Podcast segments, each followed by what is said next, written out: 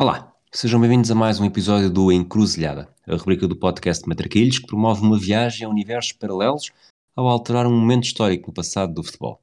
Eu sou o Rui Silva, vou ter a companhia do Manuel Neves e hoje vamos falar do que aconteceria se o Inter do José Mourinho não tivesse eliminado o Barcelona no Camp Nou em 2010.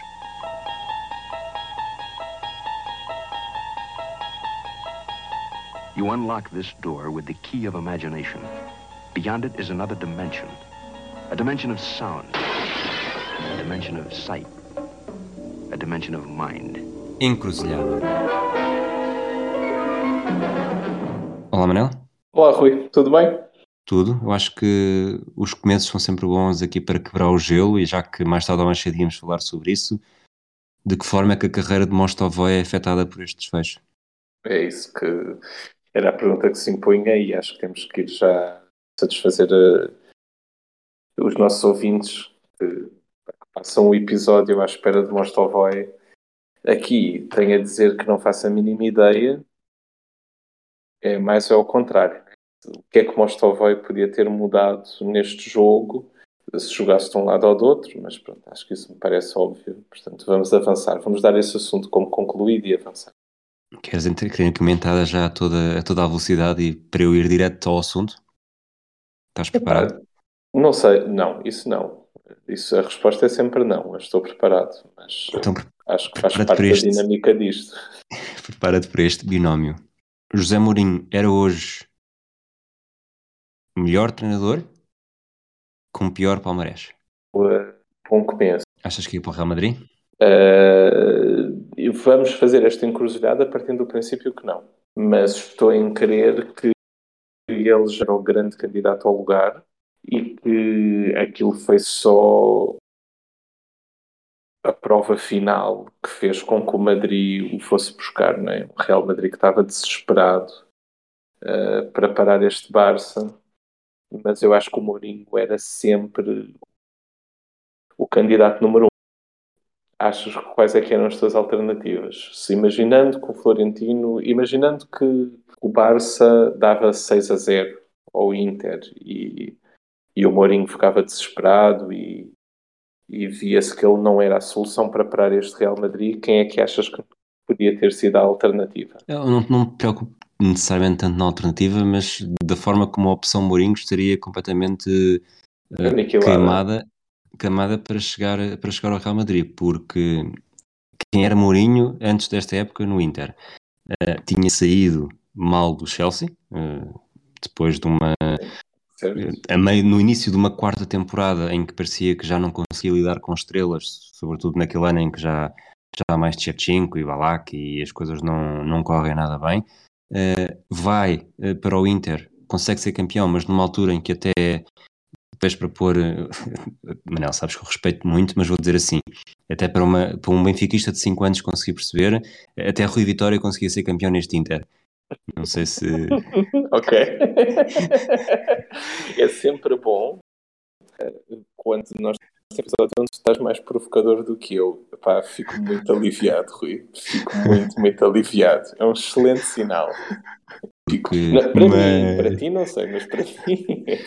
Não, é que eu tenho recebido mensagens a dizer que eu tenho que dar mais, mais trela. Mais trela, não tenho que puxar mais por ti e provocar mais, senão isto parece sempre um convite aqui ao, às diatribes de Manel. Então... Há que tu tens que puxar mais por mim? Sim, Epá, sim. Puxar mais no sentido, não, puxar no sentido de, de pôr-te no sítio e não, não aqui ser carta branca para, para todas as tuas sessões de catarse. Ah, ok, ok, ok. Diz ao Fragoso que eu respeito muito essa opinião. Não disse que foi o Fragoso, eu não disse que foi o Fragoso. Posso eu, ter acho pessoas. Que...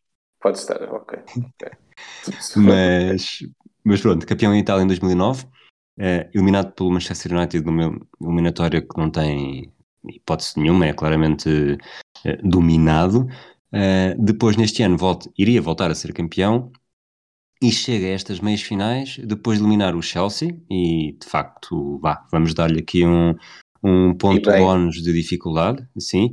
Um CSKA de Moscou nos quartos de final, que foi um, acaba por ser um brinde, acho que entre o CSKA e o Bordeaux, nestas equipas dos quartos de final, serão as mais fracas, e portanto ele chega aqui umas meias finais que não são necessariamente, não é um, uma caminhada estrondosa e intervalada com jogos do, num duríssimo campeonato italiano.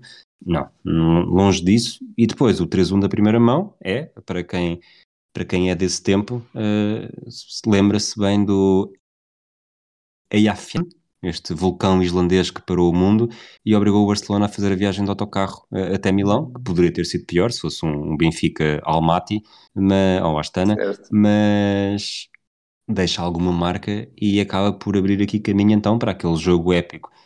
Se, e aqui os se's fazem parte deste, desta rubrica, portanto nem sequer vou pedir desculpa por isso, mas é possível que a imagem de Mourinho, sendo eliminado por este Barcelona, mesmo que ganhasse em casa, acho que aconteceu aconteceu com o Milan, há um Milan-Barcelona nesta, na temporada seguinte ou duas temporadas depois, em que o Milan ganha em casa e as coisas até parecem estar a correr bem, mas depois na segunda mão é completamente aniquilado. Se fosse algo desse género, tenho dúvidas que Florentino Pérez olhasse para o Mourinho da mesma forma e achasse que ele era o homem certo eh, para lidar com Benzema, Ronaldo, Kaká e toda aquela legião de reforços, Rabi Alonso também, que tinham chegado em 2009 e que Pellegrini não tinha conseguido quebrar aquela malapata de não avançar dos oitavos de final. E até porque essa foi uma das grandes críticas ao Pellegrini, não é? Por feitio Uh, o Pellegrini era, foi sempre visto como um treinador muito low profile, um treinador uh, que, que, parecia não ser capaz de domesticar essas estrelas todas.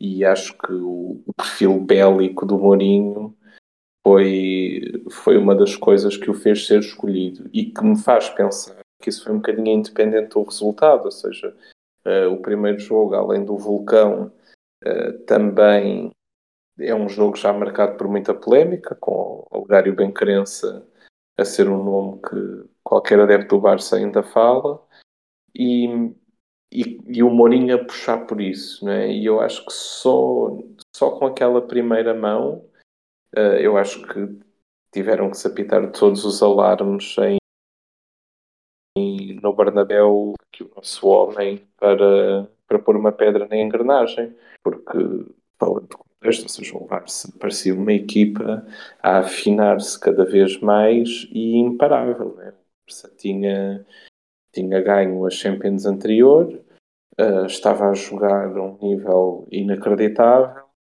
e, vai parecer o futebol perfeito, não é? Aquilo parecia uma coisa que ninguém sabia parar e ninguém tinha conseguido arranjar de, de meter sequer um travão. Um, sim, tive umas, tiveste umas quebras de som, mas acho que nem, vou, nem vamos dar esta parte, acho que, que as pessoas perceberam, portanto pedimos desculpa e avançamos. Mas o, o Mourinho é campeão, é campeão europeu pela segunda vez, é campeão no Santiago Bernabéu, já se certo. despede do, do Materazzi, que o Materazzi ia chorar, portanto era o segredo mais mal guardado eh, que, que ele ia continuar Sim. ali, em Madrid, portanto não, não ia verdadeiramente sair, e é por isso que eu acho mesmo o Real Madrid estava numa altura em que precisava de um nome, eh, precisava de um, vou dizer, um Ancelotti, eh, depois acabou por fazer a diferença, para dominar aquela equipa e fazer, e fazer frente, frente ao Barcelona da forma possível. E, e, toda esta história do Mourinho no Real Madrid, eu, eu olho para o Mourinho no Real Madrid, o que é que o Mourinho conseguiu no Real Madrid? Conseguiu o campeonato de 2012 eh, de forma espantosa, consegue, apesar de tudo aquilo que se diz, monta uma máquina ofensiva, apesar de não ser também só mérito dele, havia jogadores para dar e vender, mas, mas ias dizer? Sim, sim, sim, uma equipa fabulosa. Sim, sim, tinha Ozil, Di Maria, uh, Benzema, Ronaldo, Kaká, e Depois, todos em grande forma. Consegue de facto quebrar aquele bloqueio dos oitavos de final e, e atinge meias finais. E o Sérgio Vilarinho, quando no, naquele documentário do X Special One, ele destaca isso também, mas parece-me que no, no, grande plano que é a carreira do Mourinho, esta ida para Madrid é um bocado como aquele jogador que, que a bola vai lá ao fundo, que o estádio inteiro já percebe que vai sair, mas ele ainda assim sprinta e na verdade a única coisa que consegue fazer é esgotar-se de tal forma que, usando aqui um, uma palavra bem mais portuguesa, então muito pouco para podcasts, eh, lixa a grande parte dos minutos seguintes e não o resto do jogo, porque sai de lá completamente esgotado. Eu acho que o, a passagem do Mourinho pelo Real Madrid, acima de tudo, esgotou como treinador e faz dele um treinador mais conflituoso ainda do que era. E, e torna-se conflituoso sem ganhar. E essa algo que não havia antes. E para mim essa é um acaba por ser aqui uma certidão de óbito ou um início de certidão de óbito àquilo que tínhamos de Mourinho como treinador que tinha conseguido mostrar no Porto tinha conseguido mostrar no Real Madrid uh, no Real Madrid, desculpa, no Chelsea e se estamos a fazer isto não iria mostrar uh, no Inter mas ou, ou, tinha, ou conseguiu mostrar até sair do Inter Acho que há mais coisas. Eu, eu, concordo com tudo o que tu disseste, mas acho que não é. Eu acho que é um jogador que se atira para a linha de fundo e evita o canto e mete em lançamento. Porque aquilo que ele confirma no Real Madrid, mas ele precisa de o confirmar, já, já vou explicar, é que há uma maneira de parar o Barça. Essa maneira vê-se sobretudo na segunda mão, em Barcelona, que é o Barça do Guardiola. Eu acho que foi, para mim, é a melhor equipa de sempre.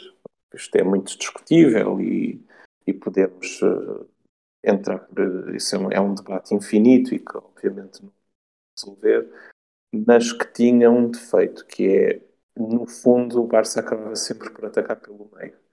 Só iam às aulas para enganar. E o Mourinho é o primeiro que percebe isso. De, o que é preciso é fechar o meio. O que é preciso é que naquela zona uh, entre os médios e os defesas eles nunca consigam jogar e ele vai aprimorar, ele faz isso em Barcelona, mesmo com 10, ou seja, ignorem as armadilhas deles e vamos só fechar o meio, fechar o meio, fechar a nossa baliza e depois ele requinta isso uh, em Madrid com o pé patrinho e depois com o pé Picadirá para, para fechar o Messi. E ele é o primeiro a descobrir esse antídoto e a pô-lo em prática e a pôr esse antídoto a resultar. E eu acho que uh, pôr uma pedra na engrenagem naquele Barça esse é o último grande feito do Mourinho. Concordo contigo, aquilo destruiu, foi, um, foi uma, uma Ele ficou refém desse antídoto, não é? Sim, sim, sim, ficou completamente refém desse antídoto. Ele foi para lá criar esse antídoto e fazer com que esse antídoto resultasse com tudo o que isso implicava, com todos os jogos, com todos os Barças Madrid a serem uma guerra, jogadores em provocações constantes, com ele a espetar o dedo no Vila Nova, Uh, e, e, o Mourinho sempre foi um tipo relativamente conflituoso, mas ali, uh, ali ele, ele, entrou mesmo em guerra, não é? E entrou em guerra contra o e depois tinha aqueles problemas de Madrid, de, de ser um clube algo estranho, ali, uma coisa hollywoodesca, por exemplo, a relação dele com, com o Casilhas, a relação dele com o Valdano, a relação dele com a imprensa, e ele comprou essas guerras todas e, obviamente, desgastou-se e, e, e, ficou ali. Agora, o que eu acho é que e, e se calhar também por causa dele, de, destas dinâmicas de surgir o tiki-taka e surgir uma maneira de parar isso, e depois o futebol andou ainda mais para frente, ele seria sempre ultrapassado. É, nesse, para mim, nesse sentido. Agora, talvez não fosse um treinador tão desgastado, isso concordo. Mas, e, e, voltando aqui um bocadinho à ideia inicial, uh, recentrar um bocadinho, se ele, se o Inter uh, é eliminado pelo Barcelona e Mourinho não chega a, a Madrid, onde é que ele iria parar? Vês, eh, continuava em Itália, neste caso no Inter, ou havia alguma, havia alguma janela de oportunidade a aparecer que lhe permitisse ter um, um fogo novo, que acaba sempre por ser um fogo novo, porque uma das coisas que tu disseste e acabaste, para mim, é, é o ponto é o ponto mais essencial e para mim que o prejudicou mais, porque ele não foi apenas para o Real Madrid encontrar o antídoto para o Barcelona nos dois jogos do campeonato para ser campeão. Ele teve, vou dizer o azar de durante aquele período parecia que havia seis clássicos todos os anos e eram seis clássicos tão intensos, era quase aquele um, Porto Benfica dos anos 90 em que aquilo era vivido, lá está, como tu disseste, o episódio do Tito Vila Nova, o 5-0, as marcações, a violência, tudo, tudo mais, que acabaram por, eu diria até manchar uh, as coisas boas, uh, boas e mais positivas, menos conflituosas que ele conseguiu no Real. Provavelmente se ele tivesse ido para outro sítio, uh, não faço ideia onde, também por isso é que te estou a, a perguntar, teria eu, tido. Eu, outra, eu acho para já, deixa-me só fazer um elogio a essa rivalidade. Ou seja, em dois clubes que neste momento são duas multinacionais, uh, um bocadinho de plástico, não é? São clubes que o Bernabéu e o Camp Nou são clubes que são estádios, digo, já quase mais de turistas do que de adeptos de lá. Epá, aquilo trouxe ali um ambiente de futebol de, de escola, de interturmas, de turmas que não se curtem, que tem alguma graça e que tornou aquilo muito interessante e foi das maiores rivalidades que nós vimos nos últimos anos, se não provavelmente a maior. Uh, eu acho que havia a sombra de Manchester, mas o Ferguson ainda não se estava a retirar. Eu acho que na altura já se falava disso, uh, como um possível destino dele. Ele tinha saído do Chelsea há relativamente pouco tempo, portanto ainda era cedo e com Alex Ferguson ainda lá era impossível.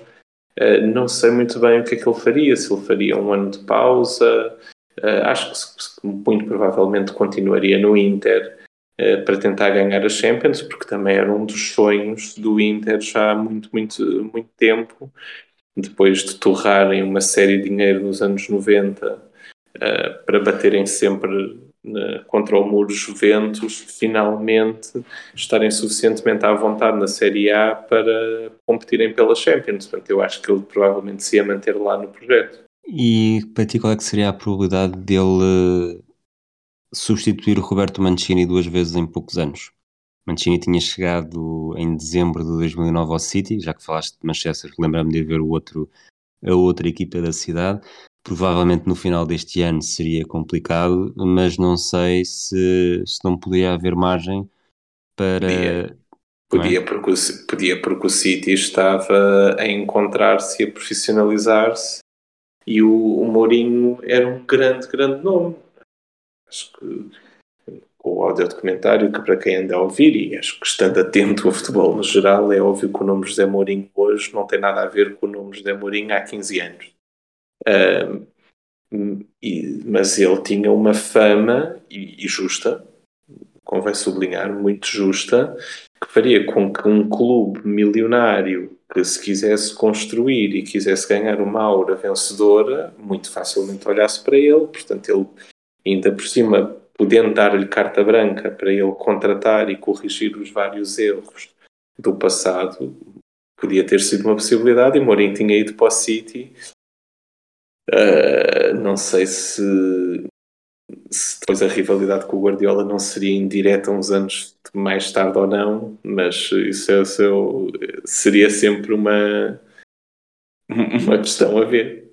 Acho que der, der por onde der, uh, todo este cenário, o, o Guardiola, e se calhar começamos já aqui a abrir estas janelas, o Guardiola seria sempre um enorme. Um... É o Nemesis dele? É não, mas o Guardiola seria, seria um enorme vencedor de Mourinho sim, ser eliminado sim, sim, uh, em 2010, porque não só o Barcelona que limpava essa Champions, eu digo eu sem grande dificuldade, como ia estar muito mais confortável. Em 2011 voltava a limpar, eh, tal como venceu. Uh, não sei se em 2012 não fazia, e quatro consecutivas era algo que começava a assustar muito é. o Real Madrid.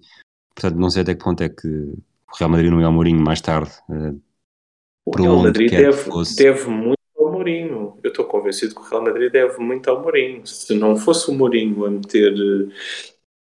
Uh, o, o, Mourinho foi um bocado o Sérgio Conceição do, do Real Madrid. Estou convencido disso.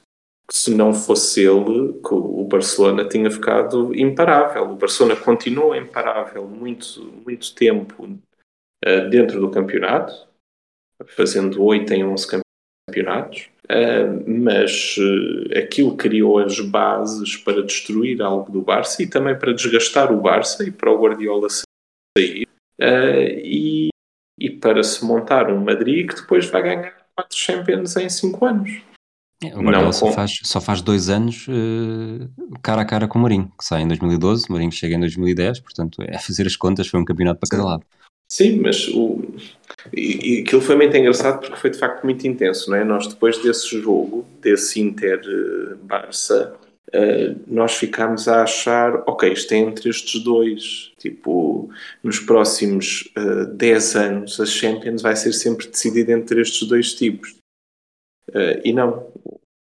O Mourinho ganhou 2010, o Guardiola 2011 e vamos em 2022 e nunca mais ninguém meteu a mão no prato. Uh, já não mete mesmo, não é?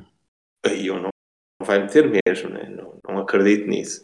Uh, mas é muito interessante ver como aquilo foi intenso e eu acho que adiantando, porque nós estamos hoje mais a fazer análise do que propriamente a ver mundos alternativos, uh, eu acho que a grande perda seria esta rivalidade, que de facto, como tu dizes, teria sido imediatamente esmagada e o Mourinho era, um, era visto pela primeira vez na carreira como um loser.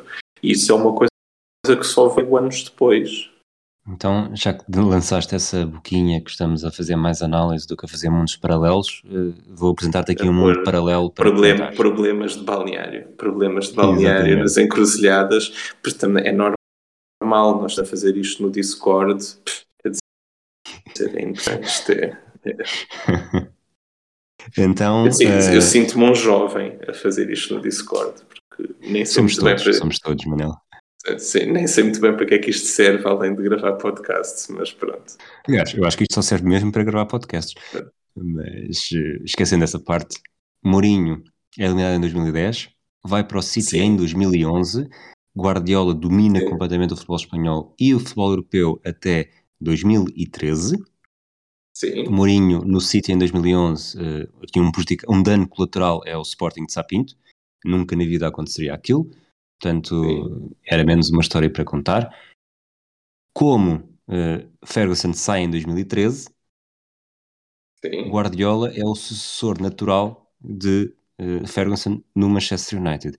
E hoje teríamos uh, o derby de Manchester completamente revirado, em que em Old Trafford estava um treinador, ou pelo menos as raízes desse treinador, que duvido, e daí não sei, que ele se mantivesse de 2013 até agora, mas o United não tinha passado por esta grande travessia no deserto. Uh, Mourinho provavelmente até teria sido campeão naquele ano também, mas uh, depois uh, acabávamos por reavivar, ou reavivar, ou, ou, criar esse derby, derby de treinadores também, Mourinho, Guardiola, mas no contexto inglês, na mesma cidade, com uma imprensa diferente, sem o tiki-taka de Messi e a acabavam por ganhar os dois com isso, por estarem com a realidade sim, mas num contexto muito mais saudável do que de um futebol latino como o espanhol. Eu, eu, acho que o Mourinho não ganhava com isso. Para o Mourinho, quanto mais na lama, melhor. Eu discordo. Acho que isso teria sido terrível para o Mourinho. Acho Desculpa, que... disseste discord? Discord, exatamente. Exatamente. Bravo.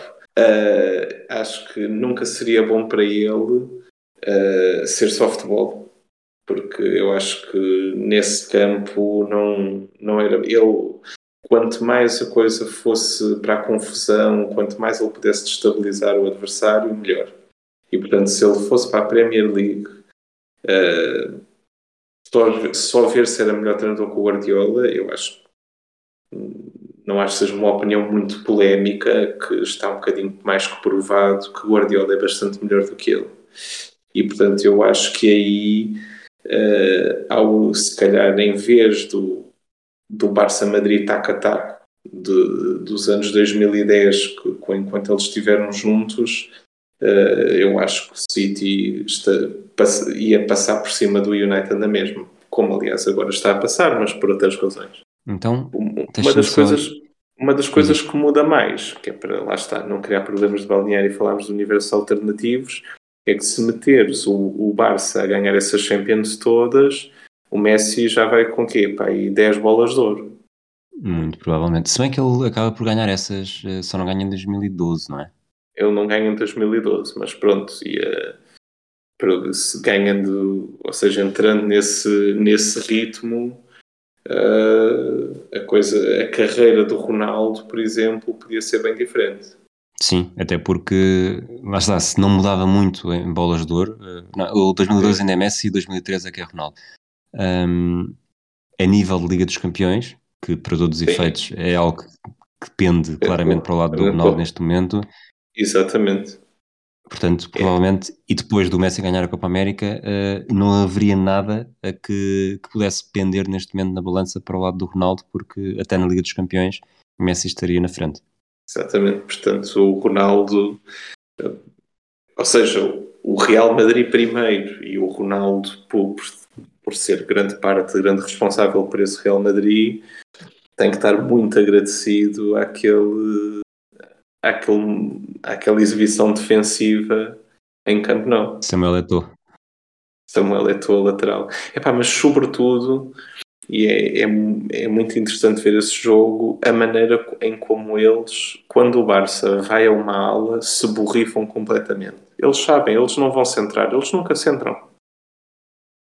Eles vêm outra vez para o meio tentar tabular e entrar e e pronto. E aí vivem de uma coisa que eu me farto de repetir, que é na dúvida pode-se fazer uma falta porque eles não sabem marcar livres. Que é uma uhum. coisa que uns anos depois seria proibitivo. É muito engraçado ver isso. Sim, uma das, um dos maiores defeitos que se aplicava ao Messi era não saber, não, saber, não, não ser Sim. verdadeiramente decisivo, desequilibrador em livros diretos. Em livros diretos. E, e, o Barça, quer dizer, o Barça tinha aqueles jogadores todos e não conseguia marcar um gol de livre e, portanto, as equipas faziam faltas sem, sem grandes problemas e isso uns anos depois é, é pior com um penalti. Há aqui uma coisa que me faz uh, tentar explicar-me bem e aqui nem, nem, estou, não é ao nível de Rui Vitória, aqui o, aqui o veríssimo sou eu, que é, o Sérgio Vilarinho no, no X-Special One, ele diz que o, o Mourinho teve um, um papel essencial no Real Madrid para o recolocar na cena das vitórias. Eu ouvi aquilo quando usei e sinceramente pareceu-me que, ok, está a ser simpático, assim, foi um português que pediu uma opinião sobre o Mourinho e ele dourou um bocadinho a pílula. E tu hoje estás a fazer um bocadinho o mesmo. Não, eu e acho é... mesmo que ele foi super importante. Estou a falar muito a sério. Não, sim, eu sim, não mas... tenho simpatia nenhuma pelo senhor. Ele deu títulos europeus ao Porto, eu não gosto dele. Mas uh, acho. Pronto, lá está, tens-me controlar. Vês, vês, Rui, vês, vês, e agora as pessoas estão a desligar. Uh, mas, não, mas eu, eu acho eu, mesmo prometo que... repostar alguns. Ok, ok, defende-me. Uh, mas, o, mas ele foi mesmo super importante. O Barça parecia absolutamente imparável. Quer dizer, uh, uh, o Pellegrini, se eu não estou errado, assim, um clássico é um 2 a 0 no Bernabéu, onde joga o Daniel Alves a extremo ou é 2-0 ou é 1-0. Tenho a certeza que um dos gols é do Pedro já. Não, já estou errado. O Pedro aparece mais tarde. Não pode ser do Pedro. Uh, mas é assim, um Barça joga, ou seja, vai com uma tática assim até um bocadinho diferente, ou seja, troca um lateral, mete o Daniel Alves um bocadinho mais à frente, não faz uma grande exibição, mas já ganha porque, porque ganha por default, porque é melhor. E depois o Mourinho chega. Messi e Pedro, estavas a dizer bem. Desculpa. Messi e Pedro? Ah, então o Pedro já estava, vês? A minha cabeça às vezes ainda funciona. Um, depois, ainda há um momento que é o dos 5-0. Uh, depois são os 6-2, uh, uh, ou tinham sido os 6-2 no ano anterior. Tinham sido. Tinham sido os 6-2 no ano anterior. Um, esse o 2-0 é que é o último do Pellegrini. E depois, quando o Mourinho chega, eu acho que o Mourinho vende aqueles craques todos, e lá está, eu acho que é o grande momento de mudança. Uh, acredita que não precisa de usar o plano do Inter e vai jogar olhos nos olhos com eles ao camp a Camp Nou e leva 5. E esse é o momento onde as coisas viram. Não é? Mourinho percebe ok, estes tipos estão num ponto onde não, não, não dá para jogar de, de igual para igual. Aquilo era uma coisa nunca vista. Uh, hoje em dia toda a gente começa a jogar uh, trás, toda a gente privilegia a posse de bola, mas aquilo, além de executado a um ponto a roçar a perfeição, muitas vezes, uh, era uma, uma novidade. Ninguém sabia enfrentar aquilo. E depois daqueles 5-0 é que o Mourinho volta, ok, eu tenho estes craques todos, eu tenho Benzema, eu tenho Kaká, eu tenho Ronaldo, mas eu preciso é de pôr o Pep a 6 a dar porrada a este pequenito, porque senão isto vai ser o fim do mundo. E quando ele estabelece esse plano e quando isso começa a resultar, se não me falha a memória, é a primeira vez é numa final da taça em Mestalha, que o Barça, o Madrid ganha 1 a 0. É quando aquilo começa também a entrar na cabeça do próprio Barcelona. E o Barcelona é um clube muito autofágico nesse sentido. Ou seja, que o Barcelona sempre foi consumido pelas vitórias do Real Madrid e a, mesmo vindo uma série de vitórias consecutivas e fáceis e com um futebol espetacular contra eles, a partir do momento onde viram há aqui um obstáculo, o próprio, o próprio Barcelona percebeu, ok, isto, isto não vai, já não vai resultar tão bem como nós queríamos e começa um processo de, de autoflagelação e isso é uma grande vitória do Mourinho. Grande, grande vitória do Mourinho mesmo. E é... Insistir neste ponto, então, desculpa. Então, para ti, a passagem, de Real Madrid, a passagem do Mourinho no Real Madrid é um sucesso? É, para mim é. Porque o inimigo era... era... Mas então, então, desculpa, a passagem do Real Madrid é um sucesso mais para o Real Madrid do que para o próprio Mourinho, para o não, Mourinho, não sei. Tu para o próprio Mourinho, sim, sim. Muito Mas não, é não é o Mourinho a prestar-se a um, a, um, a um, papel quase de mercenário, eh, contratado para se livrar de um sim. tipo, mas sim, eh, quase sim. Pequeno para a grandeza dele.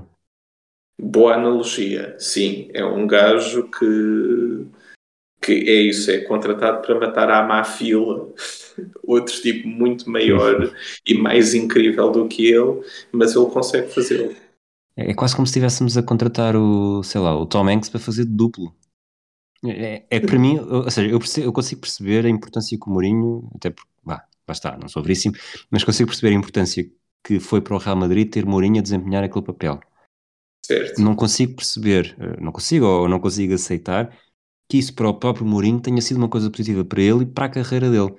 Não, não, isso não foi. Ou seja, eu acho que ele não é visto como um vencedor Uh, ou seja, ele não tem o, o ganho uh, em termos de.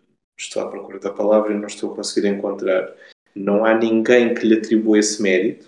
Diga assim, foste um vencedor em Madrid, apesar disso ter deixado completamente a cabeça e teres ficado maluco e agora só saberes defender, epá, ao menos valeu teres eh, conseguido parar aqueles tipos e ao mesmo tempo, é verdade, nisso eu concordo inteiramente, tornou um treinador agarrado àquilo. Ou seja, tu pegámos um treinador que era um tipo novo em termos de psicologia, de análise de dados e etc. e transformámos-lo só num bully que matou pela calada ou deu porrada pela calada, um tipo muito melhor do que ele, e ele ficou só isso.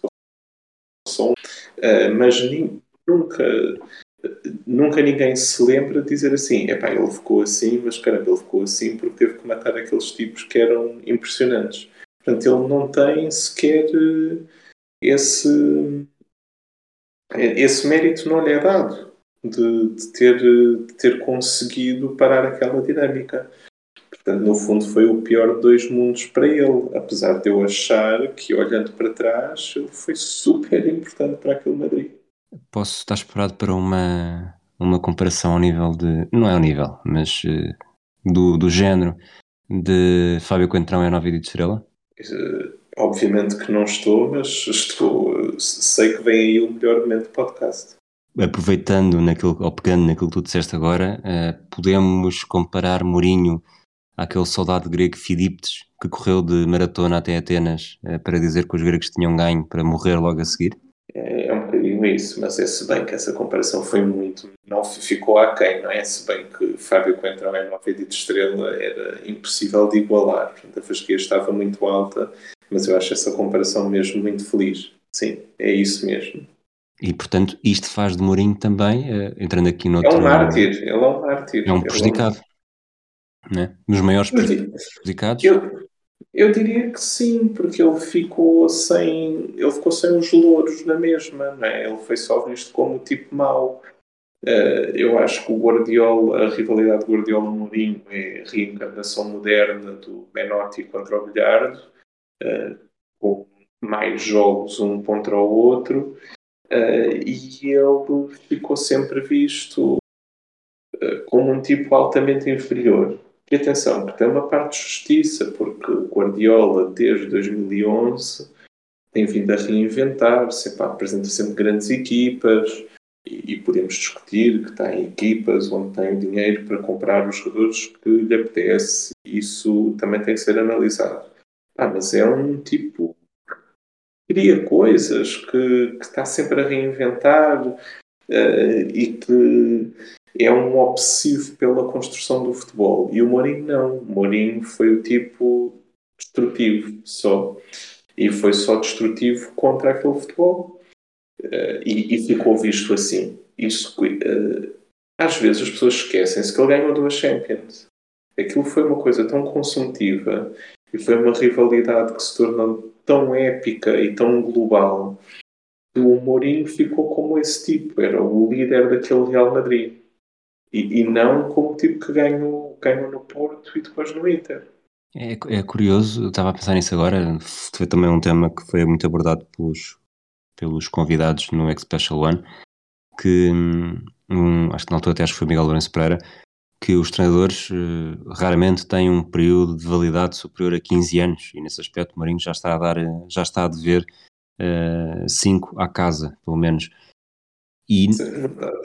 Se, se o Guardiola se conseguiu reinventar, eu acho que ele se está a conseguir reinventar num período em que o futebol não mudou tão radicalmente, e isto é discutível, portanto estou aqui a lançar para cima da mesa, de 2009 até agora, ter mudado e muda muito por culpa dele, uh, mérito lhe seja dado. Eu acho que o futebol que havia em 2002, quando o Mourinho começa a sua primeira época completa no Futebol do Porto, para o futebol que há agora, e mesmo para o futebol que é provocado pelo, pelo Guardiola, uh, é uma mudança muito mais radical, uh, é quase um, um, futebol, aquele futebol da década de 90, que ainda estava, que estava já ultrapassado, mas começava a dar os primeiros toques, e Mourinho tem também muita importância nisso, mas é um choque muito maior que para se reinventar que conseguiu.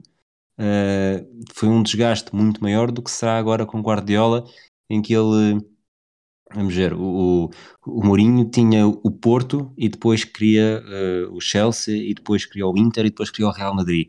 O, o Guardiola queria um tiki-taka e depois se quisermos um, faz um tiki-taka 2.0 um 3, o Guardiola reinventa-se mas é quase como se fosse melhorando uma versão que se mantém de raiz e que tem novas variantes. O Mourinho cria do zero e ao criar do zero esgotou-se porque já não tem base nenhuma para sustentar. Mourinho, e eu acho que a frase também dizer uma. O ONU está na, no cria, porque depois o Mourinho já não está a criar. O Mourinho está é a destruir, está obcecado em destruir uh, um tipo que de facto constrói como ninguém. Uh, e a partir desse momento fica muito, muito mais difícil concordo, acho que os treinadores têm data de, de, de validade. Acho que há outro fator um bocadinho mais importante que é o consumo do, do, que, é, do que foi aquele Barça Madrid, ou seja, muito mais do que só uh, quantificarmos quanto é que o futebol mudou. Eu acho que aquele Barça Madrid era muito, muito difícil de, sobreviver àquilo que era muito desgastante. As conferências de imprensa eram brutais, os jogos eram uh, tinham cenas de pancadaria mesmo à antiga, havia porrada nos bancos, havia polémica com as arbitragens, havia pressão em todos os jogos, havia bocas sobre o que os adversários faziam ou deixavam de fazer. Era muito difícil sobreviver àquilo intacto. Aliás, o próprio Guardiola para um ano depois daquilo. Não, ele está um ano, se eu estou a dizer bem, não estou está um ano sem fazer nada antes, tipo, é, antes de ir para o Bayern e tem muito a ver com isso. Agora, o Guardiola foi pensar como é que havia de aprimorar uh, aquilo que tinha construído. E o Mourinho ficou ali, ou seja, foi, foi o último grito que ele conseguiu dar, foi o final de carreira, que eu acho que devia ter terminado por ali. Acho que a partir de agora uma coisa quase indigna do resto da carreira dele, uh, mas ainda assim, se me disseres que se, se, ele foi um dos prejudicados, ele teria sido. Ele foi muito prejudicado por isto e beneficiou muito o Real Madrid. Ou seja, no nosso mundo em que o, o, o Barça dá 6 a 0 no Camp Nou ao Inter,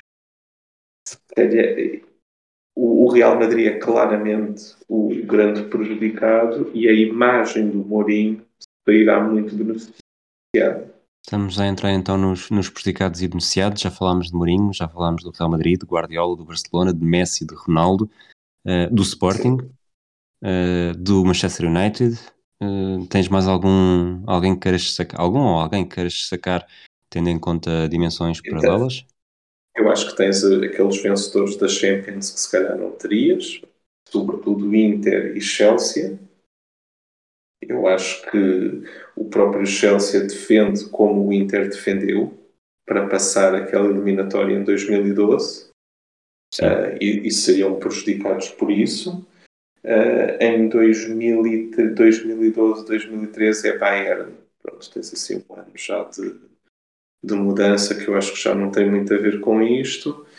E acho que há muitos jogadores que não teriam os seus anos de glória sem aquele Real Madrid. Há muitos jogadores que se vão prejudicar por causa disto. Uh, acho que a própria dupla Kroos-Modric, que hoje entra para a história do futebol, acho que a própria carreira do Pep, se formos para a carreira portuguesa, uh, não há casilhas para o Futebol Clube do Porto. Não sei até que ponto é que isso podia mudar. Eu acho que o impacto do Casilhas uh, no nosso campeonato não foi assim tão grande, ou seja, em termos de jogo. Eu acho que era um grande guarda-redes, acho que do ponto de vista mediático foi muito importante para o futebol português ele vir, mas não acho que os campeonatos mudassem por causa dele. O uh, jogo, desculpa, o jogo mais brilhante dele em Portugal é, é na luz com é, o Benfica, é na luz com o Benfica acaba por ser campeão.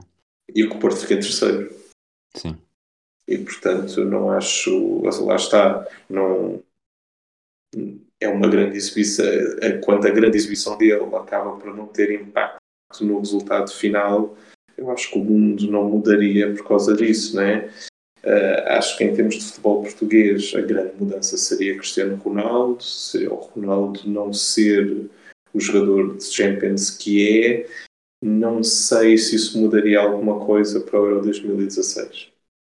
É a minha dúvida que eu estava aqui a ver. Nós vamos sempre lá dar se sem aquela aura Ronaldo, que eu acho que a aura Ronaldo em 2016 vem muito de, de todas as Champions, uh, se há o à vontade de Ronaldo para fazer os gols à Hungria e se seria um se Portugal estaria a jogar de maneira assim tão diferente por causa dele, mas eu aí diria que sim e há, provavelmente, como ele se lesionou na final e isso não mudaria por isso, acho que se calhar seria igual 2016. Sabes que eu acho que hum, só me lembro-me disso agora, começaste a falar da seleção em setembro, outubro, acho eu, de 2010, quando Carlos Queiroz falou-se muito de, de Mourinho poder acumular Real Madrid com seleção se ele não estivesse no Real Madrid, acho que isso seria quase inevitável que acontecesse.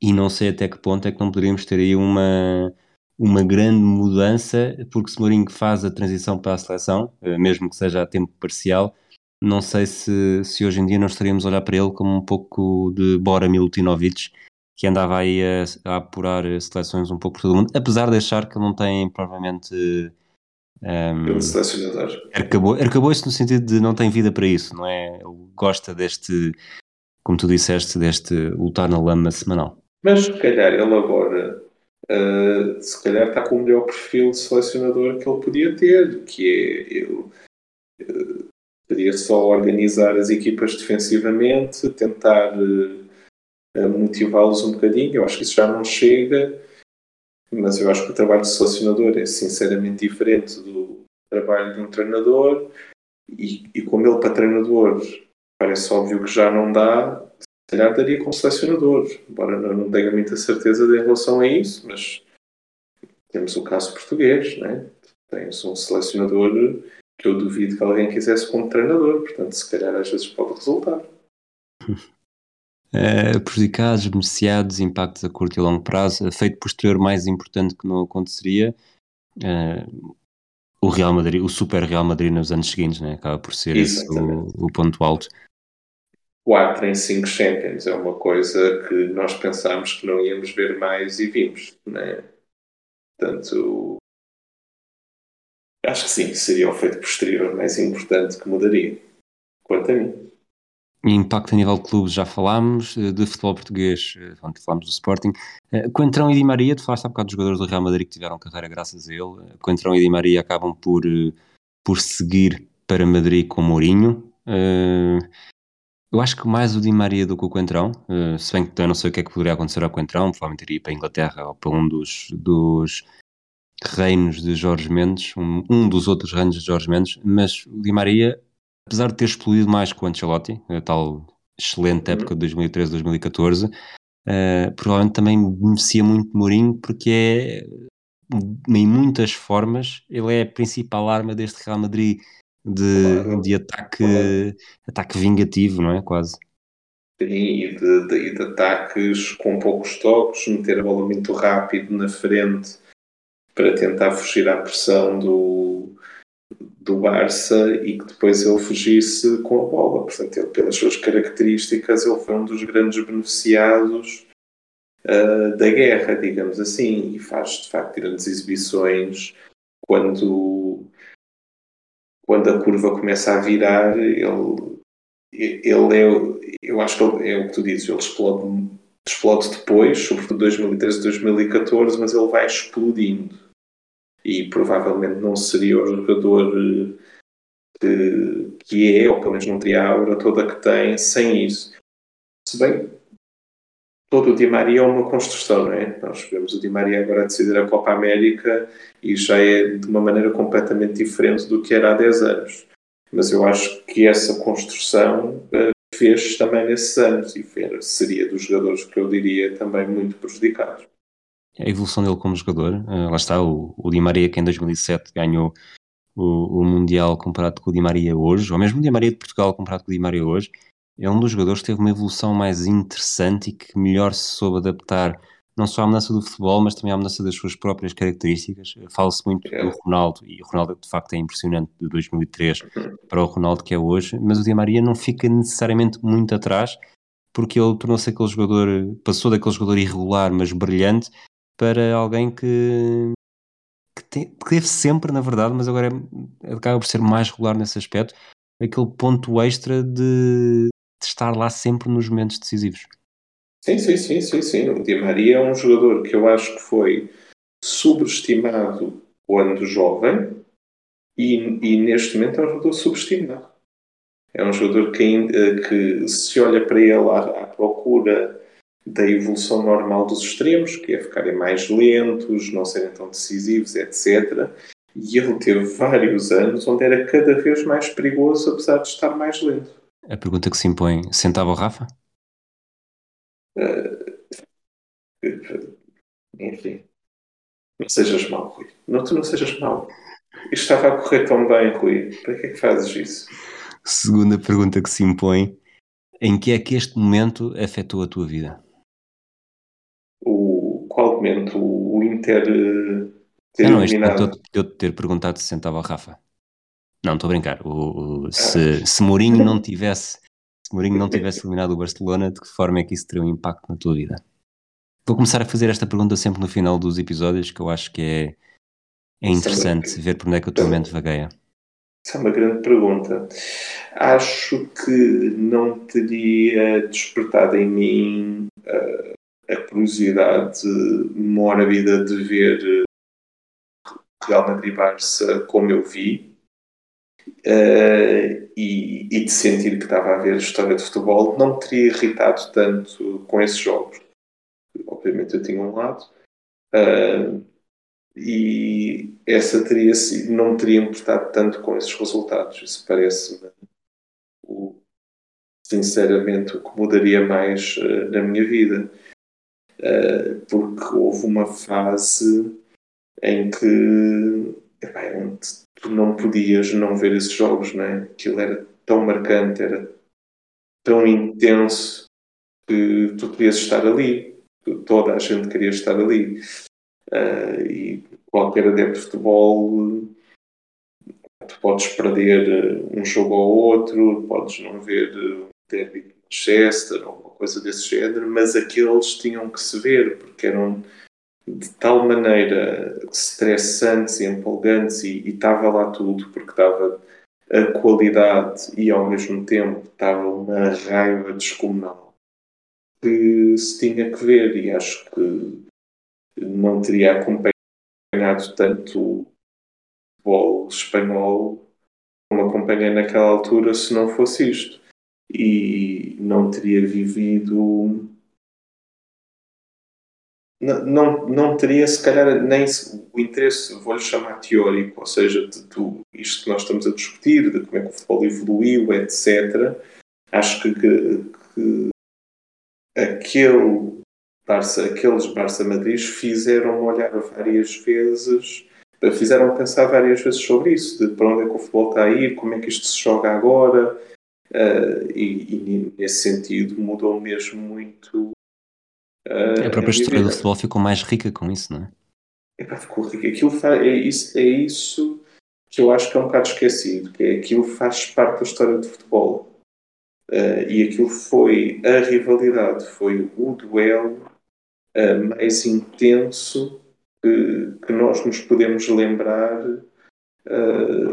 desta geração. Não há uma coisa assim. Epá, se pensares nessas em rivalidades sobretudo de, entre clubes. Eu aqui estava a pensar em clubes com, com impacto europeu, não é? Tu, nunca os, o Arsenal, Manchester United, uh, do Ferguson e do Wenger chegou àquilo. Nem pensar. Mas é que nem, é, é outro campeonato. Uh, em toda a rivalidade Real Madrid-Bayern nunca houve nada daquilo. Uh, portanto, aquilo tinha tudo. Era um grande clássico europeu, era um, era um clássico global mesmo, né? toda a gente via aquilo. E ao mesmo tempo era um Betis Sevilha, que é uma coisa muito difícil de igualar. É curioso porque, lá está, nós temos aquela temporada, acho que é 2010, 2011, que há uns seis jogos entre eles, uh, pelo menos cinco existem, e, e, nunca houve a banalização do derby, porque, uh, no clássico neste caso, Nessa mesma época, uh, há muitos jogos entre o Porto e o Benfica, e a certa altura já se sentia. Essa época também é um pouco. E aqui não te estou, não te estou a, a querer. Não queres martirizar, não? Sim, porque. Parece, é, mas sim, diz. Essa foi muito, foi muito tudo para o mesmo lado, apesar do Benfica ter vencido sim. o Porto de Gero, mas havia ali. Era diferente. Houve, houve uma banalização do Porto Benfica nesse período, apesar de ser uma grande rivalidade, só havia muitos, perdia-se um bocadinho aquela intensidade. E isso não acontecia no, no Real Barça, porque, como tu disseste, se havia jogo, eh, muito provavelmente esse jogo seria muito mais interessante de ver ou provocaria mais in interesse. Lá estou a repetir o, o, interesse, mas havia mais vontade do que se houvesse um Sporting Benfica ou um Porto Benfica, e acho que há. Uh, mesmo acho que é a final da taça que o, que o Real ganha 1-0 ao Barça, é no mesmo, mesmo dia. Dia de um Porto Benfica, acho eu. De um Benfica Porto, quando o Porto está à volta, quando o Porto está volta na luz. Sim. E... Sim, estava lá, estava lá, sim, sim. E eu vi o Real Barça, não vi, não vi, o, não vi o Benfica Porto. Uh... Ah, e, é, é, normal, porque aquilo, aquilo foi, foi uma rivalidade geracional. Epá, era uma coisa. Epá, não havia prisioneiros. Estás a perceber? E isso é uma coisa que não costuma acontecer é uma coisa que não é, não é comum nas rivalidades. Porque porque tu tens várias fases das rivalidades, é? O Barça-Madrid sempre existiu. O que não, que não é nada comum é que o Barça-Madrid atingisse aquilo, não é? Durante vários jogos, durante, sei lá, a Quinta del Butre teve uma rivalidade mítica. O Dream Team do Barça jogava também várias vezes com o Real Madrid. Só que não era a mesma coisa, ou seja, não era. Eh, não se pode comparar uh, a, a, rivalidade quando tu estás num ponto em que um clube está muito superior ao outro, não é? Com, com a rivalidade numa fase em que em que as duas equipas estão lá em cima, têm os melhores e se detestam muito. E, e nesse ponto ainda tem outra coisa que era tinham dois estilos muito antagónicos. uh, era uma coisa muito o bem contra o mal, nesse sentido. Uh, fosse quem, quem, tu, quem tu quisesses o bem, não é? Porque uh, o outro lado era sempre o teu Nemesis, não é? Tipo, por exemplo, mesmo o, o estilo, o melhor estilo para jogar contra aquele Barcelona é o estilo do Real Madrid. E isso é dizer muito. Portanto, aquilo eram duas formas de viver quase completamente diferentes uh, e que toda a gente queria, queria ver como é que ia acabar. Aquilo parecia uma coisa uh, infinita. Nós, durante algum tempo, acreditámos: isto vai ser sempre assim. Sim. Isto, isto, vai ser uma coisa. Uh, tipo, estes tipos parecem os melhores treinadores possíveis Uh, parecem, os, as duas equipas parecem completamente identificadas com estas maneiras de jogar. Portanto, isto vai ser sempre assim. Tipo, nunca, não, não estamos a ver como é que isto mudar. E, portanto, durante muito tempo, aquilo pareceu um jogo que estava acima de tudo o resto. E, e de facto, estava, estava. Não era, não era só aparecer, é que estava mesmo. E teria mudado muito a minha vida. Eu acho que, respondendo à pergunta, ou seja, numa perspectiva até mais pessoal, eh, como essa rivalidade eh, acaba por ser numa fase na fase prévia a eu ter filhos, ou seja, em que eu podia ver futebol até com mais tempo e calma, acho que foi a última vez que eu me pude uh, que eu pude ver futebol extra Benfica uh, de uma maneira tão atenta e Sim, representa isso. Exato, não, e epá, aquilo era de tal maneira importante, estás a perceber, epá, que ninguém queria, ninguém queria deixar de ver aquilo. Era um bocadinho, estou a pensar, como a minha mãe vê sempre os Jogos Olímpicos. Estás a perceber? Tipo, pá, não, tipo, pá, é, é como se fosse a final do campeonato do mundo de sempre. E isso é, é, é, incrível, tu quase nunca tens isso, né? E, e, e era, essa era a grande perda, acho eu, para todos nós, porque eh, pessoas como eu e tu conseguem dizer onde é que estavam nos seis ou sete clássicos de 2010, 2011 do Barça Madrid. Uh, mas, no, mas se calhar, mesmo para uma pessoa que não ligue tanto a futebol, uh, essas pessoas vão lembram-se daqueles Barças Madrid e se calhar vão se lembrar mais do Messi e do Ronaldo, mas na verdade aquilo não era só Messi e Ronaldo, aquilo eram mesmo duas formas distintas, muito diferentes de jogar à bola. Muito bem. Um, próximo episódio desta rubrica confirma-se que vamos revolucionar todo o futebol mundial? Parece bem? Tenho que me, tenho que me preparar, porque essa, esse, se nós aqui estivermos mais a falar do, não falámos tanto de universos alternativos, mas falámos para criar problemas de balneário. No outro temos tudo para ser o caos absoluto. Muito bem. Últimas uh, palavras? Agora, nesta fase da pandemia, depois das declarações, nós estamos a gravar isto no dia 17 de fevereiro de 2022, em que levantadas uma série de medidas de restrição. Uh, se conhecerem alguém que se insiste em não vacinar ou que não queira fazer a dose de reforço porque acha que isto já acabou, tentem falar educadamente com essa pessoa e trazê-la para o lado do bem. Isto está mais perto do fim, mas ainda não acabou. Está dito, está dito.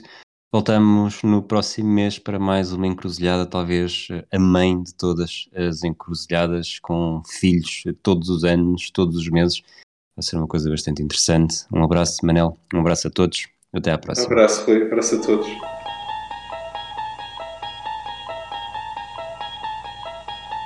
You unlock this door with the key of imagination.